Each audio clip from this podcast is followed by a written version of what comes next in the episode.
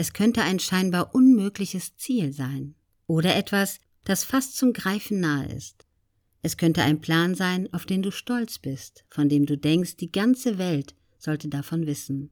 Oder etwas, von dem du nie mehr als eine Handvoll Menschen erzählen wirst. Jedes dieser Szenarien ist völlig in Ordnung, solange du dir über das, was es ist, im Klaren bist.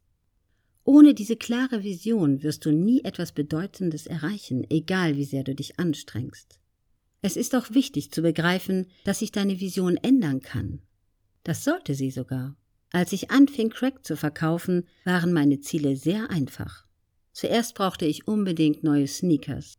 Nicht die Kängurus, die meine Großmutter mir gekauft hatte, sondern Adidas und Filas. Sobald ich die Sneakers und Klamotten hatte, die ich mir gewünscht hatte, kam der Schmuck dran.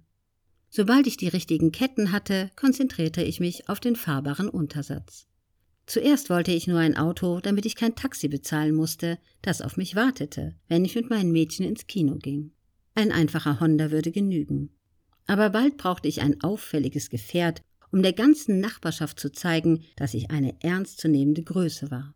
Also arbeitete ich weiter auf der Straße, bis ich einen Benz 400 SE kutschierte. Seitdem habe ich wahrscheinlich tausend weitere Autos gekauft, aber diesen Benz vermisse ich bis heute. Nachdem ich alle typischen Statussymbole eines Drogendealers beisammen hatte, konzentrierte ich mich darauf, einen Plattenvertrag zu bekommen. Sobald ich den hatte, brauchte ich einen Hit. Das war mein größter Wunsch, und er ging in Erfüllung, und wie. Trotzdem wollte ich mich nicht zufrieden geben. Selbst mit Grammys und Platinschallplatten im Rücken nahm ich mir vor, meinen eigenen Film zu machen. Und so weiter und so fort bis hin zu meiner heutigen Arbeit fürs Fernsehen.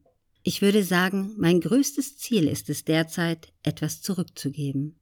Wenn man ein bestimmtes Einkommen erreicht hat, wird man sich dessen bewusster, was in der Community, aus der man kommt, passiert.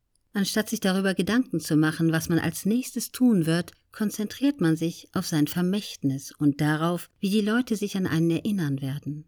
Wird man sich an mich erinnern, weil ich berühmte Songs gemacht und aromatisiertes Mineralwasser verkauft habe? oder weil ich einen positiven Einfluss auf die Welt hatte. Deshalb setze ich mein Geld auf lokaler Ebene für Projekte ein, die Spielplätze auf Vordermann bringen und bei jungen Menschen eine gesunde Lebensweise fördern. Auf globaler Ebene habe ich Projekte mitentwickelt, die den bewussten Kapitalismus fördern. Dazu später mehr. Und unterstütze das Welternährungsprogramm der Vereinten Nationen, das mit jedem Energy Drink, der über unser Projekt verkauft wird, eine Mahlzeit bereitstellen wird.